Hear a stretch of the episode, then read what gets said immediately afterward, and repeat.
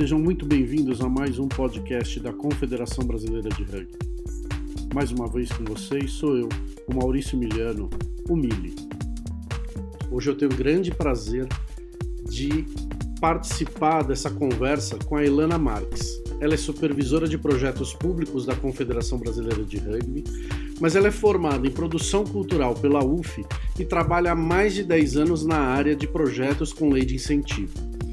Editais e outras outras, como é que eu vou dizer, outras demandas ou oportunidades que precisam que alguém planeje, que alguém coloque tudo isso num formato de um projeto para poder protocolar, seja para captar recurso ou, é, enfim, disparar um determinado projeto. E vamos falar um pouquinho do conceito do que é um projeto, para entender na hora de elaborar, se você tem uma ideia já mais formada e, e ter o conceito do que é um projeto nesse momento, porque muitas vezes a gente tem uma ideia muito grande, é, às vezes parece um sonho, e um projeto, na verdade, ele, ele tem um objetivo determinado, ele tem um prazo, já que você tem um objetivo, você planeja o tempo que você vai concretizar esse objetivo, ele vai gerar um produto, um produto no sentido de uma entrega, é, ele deve ser singular e ele também apresenta uma complexidade. Essa é a concepção de, de um projeto, vamos dizer assim, uma, uma ideia mais dura do que é um projeto. Não não limitando ninguém, mas também não deixando tão aberto, porque senão a gente entra mais quase que uma missão da sua entidade, ao invés, ao invés da sua entidade executar um projeto com um objetivo determinado em um tempo determinado.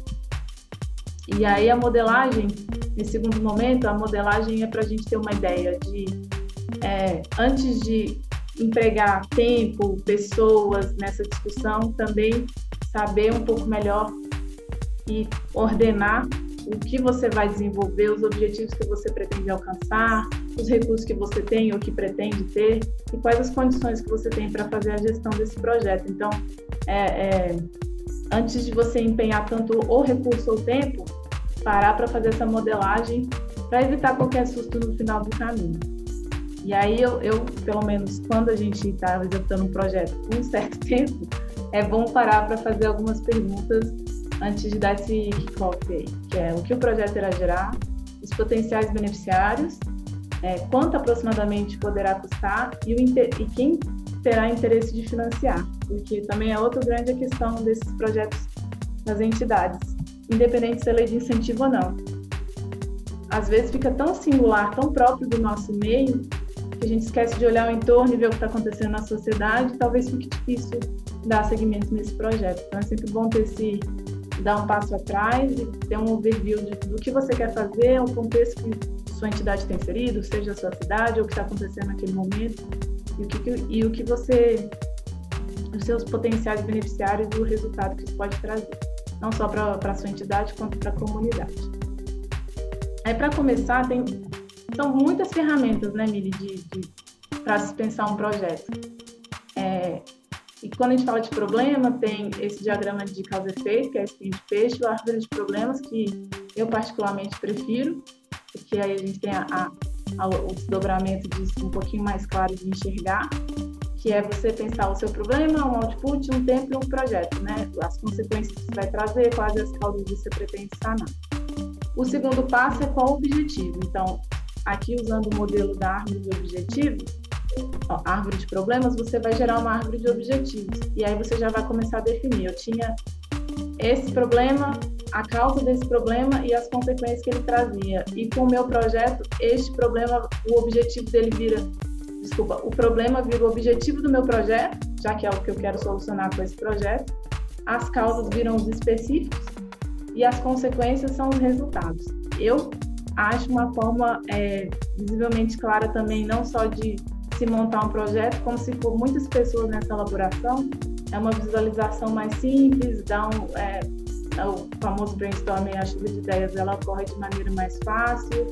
É, também você consegue ter entendimento de que o que para você é problema, para outra pessoa ela não enxerga como um problema a ser resolvido para o seu projeto, talvez ela enxergue aquilo como a causa e você está vendo de outra forma. Então, é uma, é uma maneira legal de, de também entender como que você, como você enxerga, como seu parceiro enxerga, e também quando você envolve a, os próprios beneficiários do projeto, ou quem está recebendo a atividade do projeto, na, na, elaboração, eles também têm outra ideia do que podem ser essas causas e essas consequências que você está tentando tratar com o seu projeto. A, a importância de, de apresentar projetos nos diferentes âmbitos, assim, tem, a gente tem a lei federal, é, tem a lei estadual, aqui em São Paulo ela está suspensa, mas em outros estados está ocorrendo normalmente, a, a, via ICMS, e tem a municipal, que é o ISS aqui. Exemplo, aqui em São Paulo eu sei que é mais forte na cultura, mas eu sei que em outros estados o ISS também está normal, né? Então, para todos, para diferentes âmbitos, o conceito é o mesmo. É o contribuinte destinando parte desse recurso para algum tipo de projeto. Com, e o proponente, no caso a entidade, com a chancela do órgão, né, que certificou, que aprovou seu projeto e que você cumpre os trâmites, os requisitos legais, te dá esse, te dá, né, é, te autoriza a sair para essa captação. E hoje, como a gente conversou ali no início, é, grande parte das empresas utiliza desse mecanismo e também aporta diretamente por entender que esse relacionamento com o seu entorno, com a comunidade, é quase um aval para essa empresa é, poder seguir suas atividades ali, é que ela incentive que, que coisas aconteçam na sua comunidade ou que problemas que ela também enxerga como importantes sejam sejam trabalhados. Então, é, é importante porque às vezes a gente tem uma visão muito específica da, do que acontece na nossa entidade, mas olhando em torno, você vai enxergar que tem empresas procurando projetos, tem prefeituras procurando projetos, tem outras organizações que trabalham com parcerias. Então, é importante você não só pensar e idealizar projetos, mas ter esse diálogo com o seu entorno e entender o que está acontecendo. Se a gente pudesse assim dar uma dica para as pessoas, né, para que eles estão pensando em construir os seus projetos e assim por diante quais seriam os aspectos chaves que eles devem refletir na hora de construir o projeto? É, na construção do projeto mesmo, né? Uhum. Eu, eu acho que o principal aspecto é você ter claro o seu problema, onde você quer atuar, qual, qual é, o que você quer resolver, para você também não fazer uma coisa que vai abraçar o mundo, né? Então, para mim, um aspecto chave é ter bem definido o seu, seu objetivo específico. O meu objetivo específico é esse. E aí eu desdobro dentro das minhas atividades, porque às vezes as pessoas fazem um projeto vai resolver 15 coisas, no final você não resolve nenhum, se você tivesse focado em uma só. Então eu meu principal meu principal eixo, meu norte é ter uma ação só e dela destrinchar o que eu posso sanar de outros pontos que eu gostaria também de resolver, mas focar em, um, em ter um objetivo, descobrir exatamente assim qual problema você quer atuar, ou qual problema te motivou a buscar esse projeto, para você ir certeiro nele e saber exatamente onde gastar a sua energia, né? Nessa definição de objetivo, num dado momento da nossa conversa, você falou de que, bom, esse projeto é bom para mim, para minha instituição e também avaliar um pouco da sociedade, né, o reflexo, o impacto que ele pode causar na sociedade. Você avalia que essa visão sobre o impacto desse nosso objetivo específico, que é aqui interno do nosso clube, mas eu observar se isso traz algum benefício para a sociedade isso é bom e relevante para quem aprova o projeto ou é para quem dá o dinheiro para o projeto, quem, quem, quem vai aportar o projeto? Para os dois, para os dois em âmbitos diferentes, né? Por exemplo, a lei na lei federal é, existem pontuações para projetos que atuem fora do eixo sul-sudeste, por exemplo, e algumas empresas também buscam isso. Eu quero é, pulverizar a minha, minha, a minha atuação social. Então, e às vezes, aí no caso de você, né, na pergunta que você começou falando, mas se eu estou olhando o meu problema e também é interessante olhar fora, às vezes a gente está tão centrado que a gente também não enxerga que o nosso problema é o problema que está lá fora, né? É, talvez você consegue calhar a resolução, ter um objetivo muito específico para resolver, mas o seu objetivo é justamente o que aquela, o que o seu beneficiário está precisando naquele entorno. Então você vai conseguir casar o que a sua entidade quer, o que o seu beneficiário busca e o que o, o, órgão que vai te dar o aval também procura como questão social e o patrocinador. A lei de incentivo... O órgão, ele entende, né? Ele entende que a gente é um parceiro, né? E Exato. que ele não tem braço para tudo. Então, e, e não tem braço, às vezes não tem a capacidade de identificar algumas demandas bem locais, regionais, né? Então ele vê que a gente é um parceiro.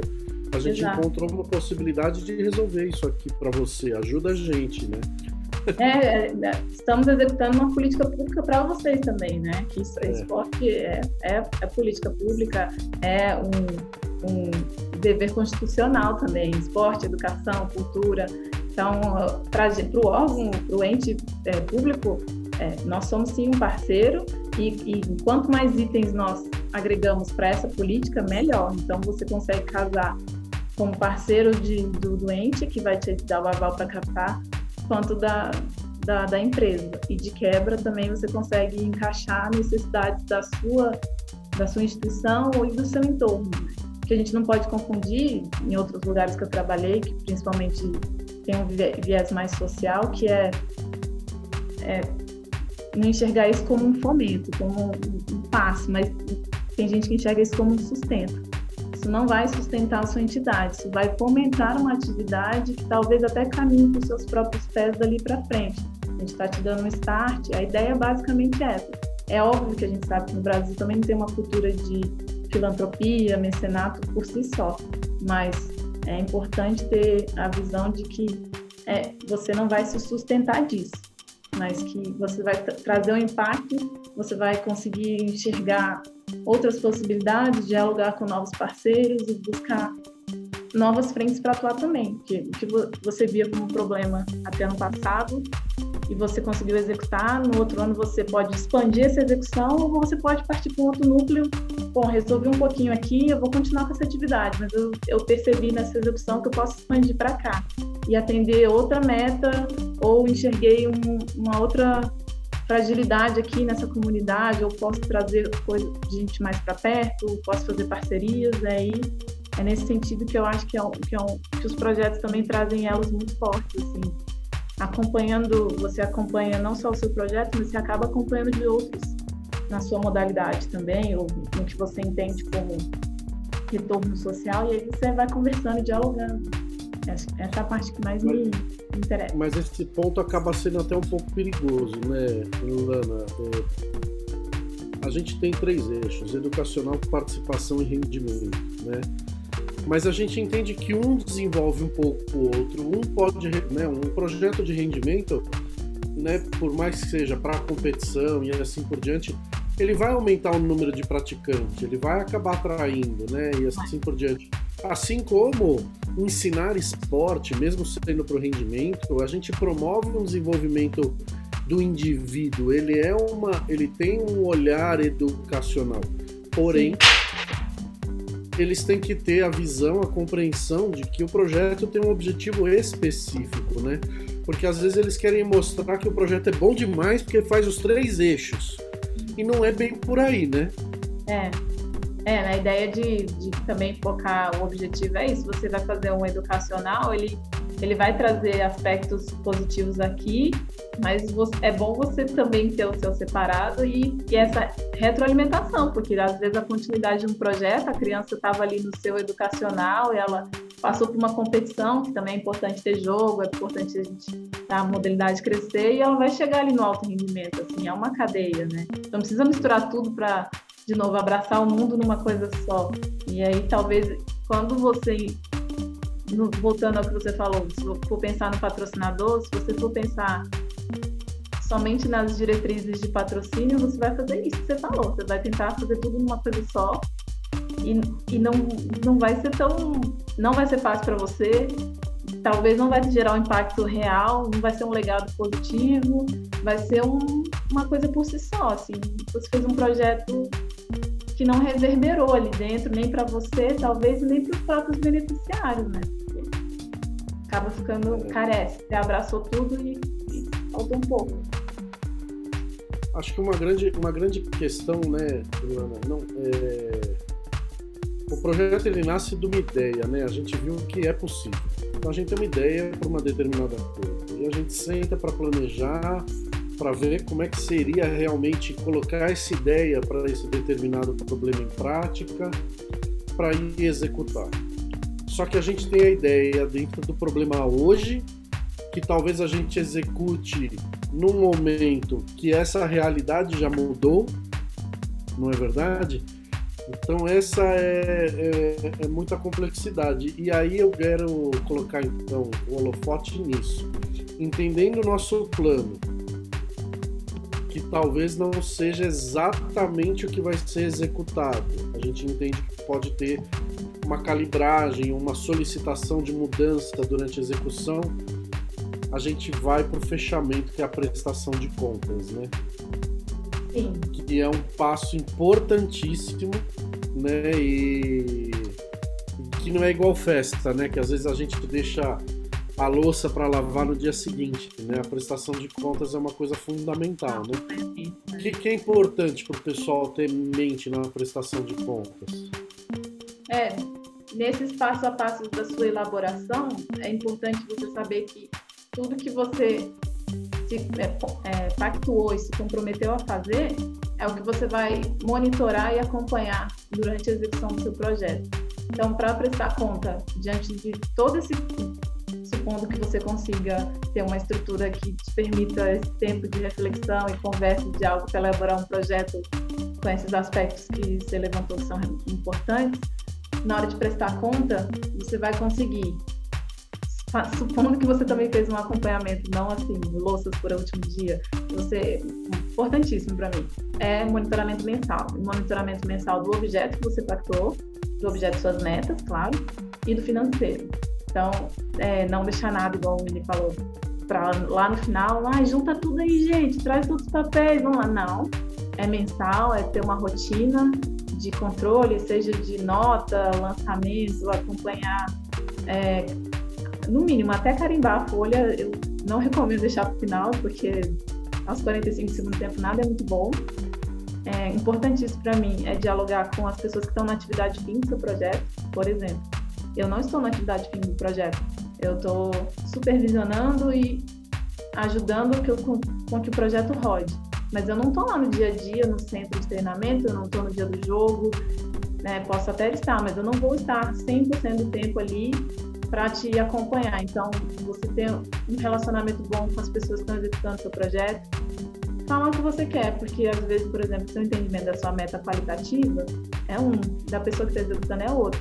Então, não adianta você chegar no final você falar, mas eu queria isso, mas eu não te pedi aquilo. Então, faz um, um documento padrão, fala, oh, amiga, eu preciso dessa meta, meu instrumento de verificação é esse. Você pode me entregar isso todo dia 15, exemplo? É uma, eu procuro fazer um acompanhamento mensal do objeto e do financeiro. Caso você tenha aí um parceiro que vai te assessorar, combinar também esse tipo de entrega, padronizar o tipo de registro das atividades, né? É, saber exatamente que tipo de foto você quer, como contextualizar uma foto, explicar.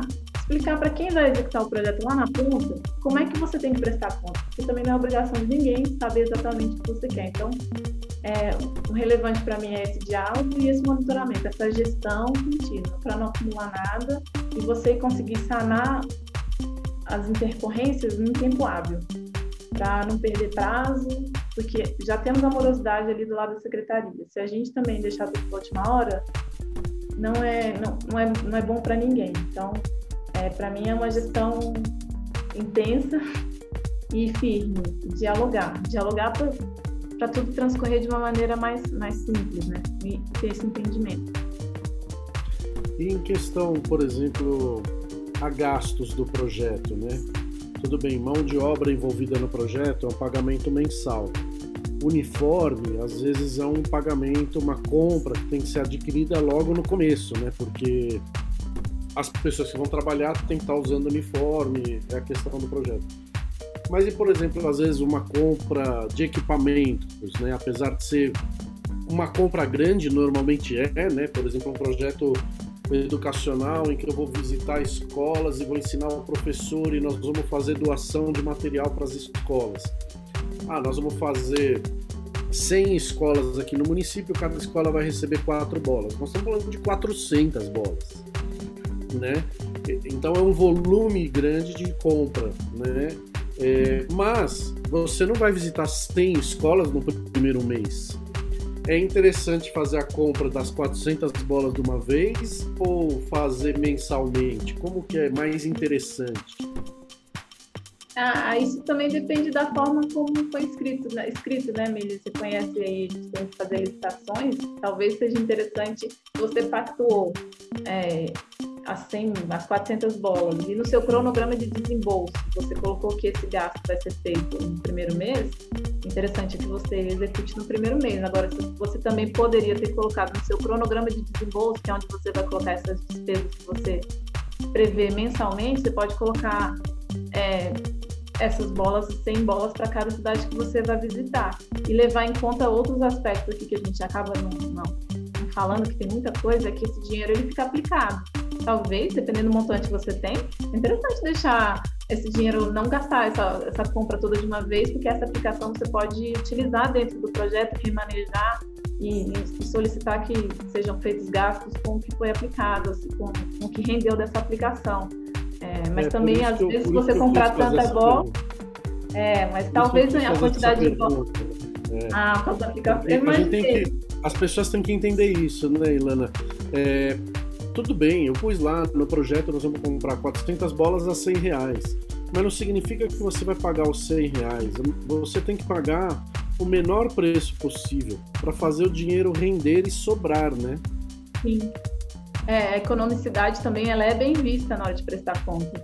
Você conseguiu é, gerir um projeto de tal maneira que foi econômico e você atingiu o, o que você previa. Era um sem bola, eu comprei, mas eu consegui economizar, então eu remanejei essa, esse meu, essa minha sobra para aumentar, por exemplo, mais um dia de atividade, mais um dia de festival, é, mais uma criança atendida. Ou não nesse projeto também, né? Eu posso, posso deixar o saldo para um próximo, né? Exato, você pede a transferência de um projeto para o outro que esteja aprovado e agora é, as transferências ocorrem super rápido, mas você tem que estar com um projeto também só transfere se você tiver com aprovação do objeto. Não transfere é. mais automaticamente. Então você também tem que estar assim, ó, eu tenho que tenho 60 dias para prestar conta, né? 30 mais 30, mas é bom você pensar que são 120 dias para essa janela de transferência. Então é bom você entregar seu objeto em 30 dias para conseguir remanejar esse dinheiro. Mas aí depende do seu braço também, né, Miri? Tem gente que não vai ter uma equipe ou estrutura para ficar fazendo essa compra recorrente mensal dentro do que a lei exige. É, e também para ter esse controle que a gente faz e que eu recomendo é um cronograma dessa visão fiscal.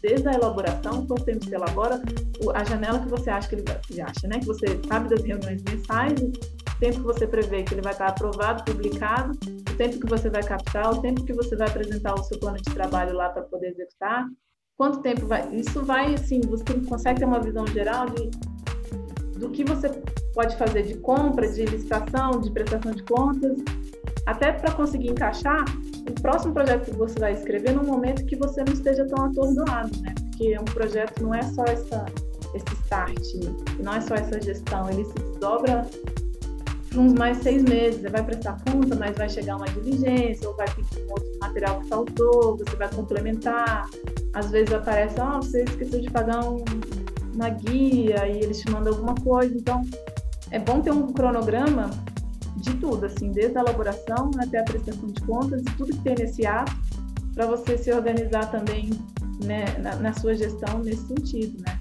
E, e saber o, o, braço que você tem para fazer esse tipo de pensamento. Eu posso remanejar, eu posso aplicar mas se eu vou conseguir fazer minha licitação, eu vou, meu fornecedor é, é, conheça, legal, vai dar certo.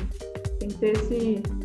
Mas esse é um ponto importante até do que você está falando, porque você comentou que dentro do projeto tem uma porcentagem para assessoria, né? Para a agência que faz captação ou para uma, uma assessoria de projeto, né?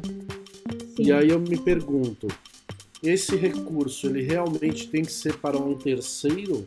Ou se o clube tem uma pessoa que faz gestão de projeto, essa pessoa é paga por essa linha? Ou quem é, cuida de captação de recursos, se o clube faz a sua própria captação, ele não tem ninguém fazendo captação, eles mesmos fazem. Esse dinheiro, essa porcentagem de agência, volta para o caixa do clube? Como é que isso funciona? É, como é que é? A, a rubrica de, de elaboração e captação, aí não dá. Essa não dá para o próprio cara se pagar. Porém, você pode não pactuá-la também. É, é opção sua. Não quero 5% para isso. Porque aí seu projeto vai reduzir o custo também. Porque se eu tenho 100 mil, eu coloco 5% lá, ele não é mais 100 mil. Então, ah, mas eu não vou precisar. É, então, a alternativa, então, seria, ó, se o clube tem um profissional bom nisso, né? Esse profissional Sim. ele pode ter empresa própria, autor, né? E, e ele emite a nota. Então. Emite a nota. Mas no caso da assessoria. Seria, seria possível. possível né? assim, Falando isso possível. pelo seguinte, como a gente aqui no Brasil tem essa essa oportunidade né, de projetos incentivados, que é uma oportunidade, não é todo país que tem esse sistema que a gente tem, né? É uma pena que, é igual você falou, ano que vem vai passar pela. É, como é que eu vou dizer? É, o julgamento, né? Se eles continuam com essa lei ou não, né? É em 2022, você falou, né? É, a gente torce para que continuem, mas é igual você falou Pode não ser por projeto público, pode ser por edital de cada empresa ou edital de consulado, igual você comentou, do consulado do Japão. Né? É, tem edital do Sindiclube, do Sindicato dos Clubes. Sindiclube não, desculpa, não é sindicato. sindicato é, não, é o, a Confederação Brasileira de Clubes. Ah, ela também faz editais. Ela também faz editais. Então, um clube hoje de rugby, né, nesse nosso momento, e a gente saber que precisa de recurso, de uma série de coisas, se ele se preocupa em falar, não, eu vou ter uma pessoa dedicada a projeto que vai fazer esse lado acontecer, eu realmente acho que isso pode acontecer. Eu acho que essa pessoa pode conseguir grandes resultados financeiros para o clube, viabilizando os projetos, as coisas que o clube precisa para ele se alavancar, né? Então por isso que eu tô falando. Então o caminho é essa pessoa ter uma empresa própria, né, uma microempresa dele, ele emite nota para o clube e ele ou, trabalha nisso. Né? Ou colocá-lo como um profissional mesmo, que inclusive é, tá no sistema, Dentro né? Supervisor de projeto, coordenador de projeto. E, e aí ele é contratado, não tem nem licitação, é contratação direta vai receber, normal. Só que, assim, é, ele vai receber a partir do, do momento que o projeto está em vigência, né? Então, tem isso também. Talvez ele vá fazer esse start todo de elaborar, aprovar e vai ficar num. É sazonal, né? Ele vai trabalhar, entre aspas, remunerado naquele momento, mas aí ele vai ficar uma janela fazendo tudo isso de novo para voltar a ser remunerado naquele momento. Mas isso sim, pelo menos as pessoas da área entendem que é uma área sazonal, você trabalha por projeto, você e nesse meio tempo também você pode estar executando outro projeto. O foca nisso, né, Ilana? Ele consegue Sim. engatar um projeto no outro o e outro. fazer a roda girar. Exato. É isso que, é o que Mas tem que colocar na balança, né? O que, que talvez para ele seja mais interessante, né? Ser remunerado dentro do projeto é, por um valor que tem um teto, que tem um teto, ou ele receber essa porcentagem de assessoria do montante todo do projeto e ele se organiza. Aí é decisão de cada um e negociação é. com o seu clube, né? Mas Exato. eu acho que fica uma dica boa, né, né Ilana? É uma área fantástica, né? Tem muita gente aí do esporte que gosta de olhar para essa área de projeto e assim por diante. É uma oportunidade tremenda, né?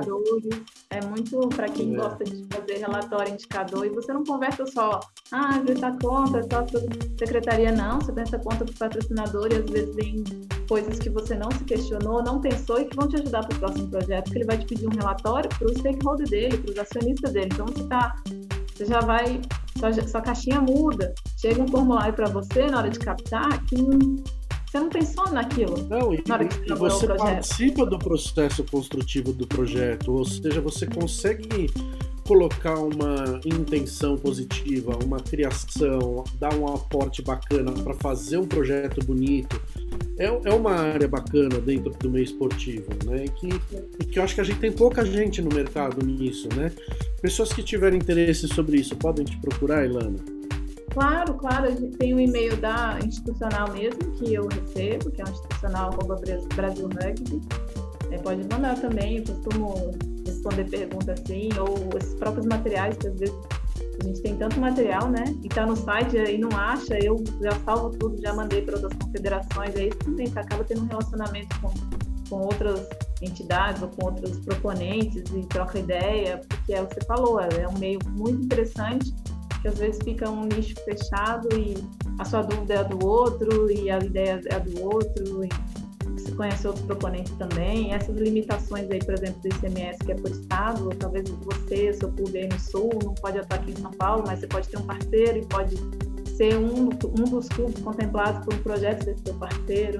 E assim vai, né? Não necessariamente você está preso. Assim, talvez você participar de um projeto como beneficiário vai te dar o start para você no ano que vem ser o proponente do projeto.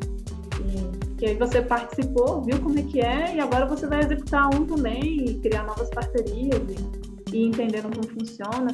É, em geral, assim, o que aconteceu na secretaria com o sistema e com o atendimento está muito mais simples, tá, Melia? Por exemplo, do que eu entrei na CBRU para cá, eles atendem por WhatsApp, eles respondem e-mail, não tem mais o telefone, mas eles são muito mais solícitos e tiram dúvidas, as, as mais. Qualquer tipo de dúvida. Eu já perguntei coisas assim, muito, muito específicas a coisas muito bobas, tá? Por exemplo, ah, esse campo aqui do recibo, eu não entendi o que quer dizer. O cara vai lá e explica numa boa, ou por e-mail ou por WhatsApp. E se ele não sabe por WhatsApp, ele pede para você mandar um e-mail. Então, não só essa troca entre os proponentes, mas a secretaria está mais aberta a, a, conversar e o secretário também faz lives todo, todo mês e ele responde caixinha, essas coisas todas, eles são mais abertos. Assim. Talvez estadualmente eh, fica mais panelinha, fulano que conhece fulano, que está ali na secretaria e tal. E no federal você já tem uma, vamos dizer assim, uma isonomia um pouquinho melhor de atendimento, pelo menos, tá? É o que eu percebo. E aí, eu acho que todo, qualquer tipo de, de proposta é muito válida, assim, tem, pode olhar no Diário Oficial da última reunião, tem projeto de 40 mil, tem projeto de 5 milhões, então é, o céu é o limite, é o limite, mas você pode começar com um pequeno passo ali, uma atividade de seis meses, focada aí no seu clube, talvez uma empresa muito específica que atue na sua região, você já vá conversar antes também, para também não chegar com um elefante branco para ela, talvez, né? Ou para você também, que você não vai conseguir gerir, porque você não tem braço, mas é, é iniciar, né? Fazer o cadastro no sistema também, porque o sistema é autoexplicativo, só para você ter uma ideia, nem preenche nada, não coloca nenhum documento, entra lá e vê, pronto, não dói, não é mesmo? tem todos os campos, você clica lá no ponto de interrogação, ele abre, explica o que ele quer daquele momento, o que, que ele não quer, e o que você não preencheu corretamente, ele não te deixa submeter, ele vai dando um tiquezinho verde, tipo, ok, ainda que não seja o documento certo, isso aí vai no segundo momento, mas pelo menos ele entende que está preenchido, e aí deixa você seguir. Ela é interessante. Perfeito. Muito bom. Muito obrigado, muito boas dicas e muito obrigado por se colocar à disposição. O pessoal que tiver interesse, mande um e-mail para a Ilana. E, e, é isso. Fantástico. Muito obrigado. Obrigada a você bem, segura. Sim, fique bem também. Não faça nada que eu não faria. Desculpa se eu falei muito rápido. Qualquer coisa pode me mandar e-mail. Tá bom.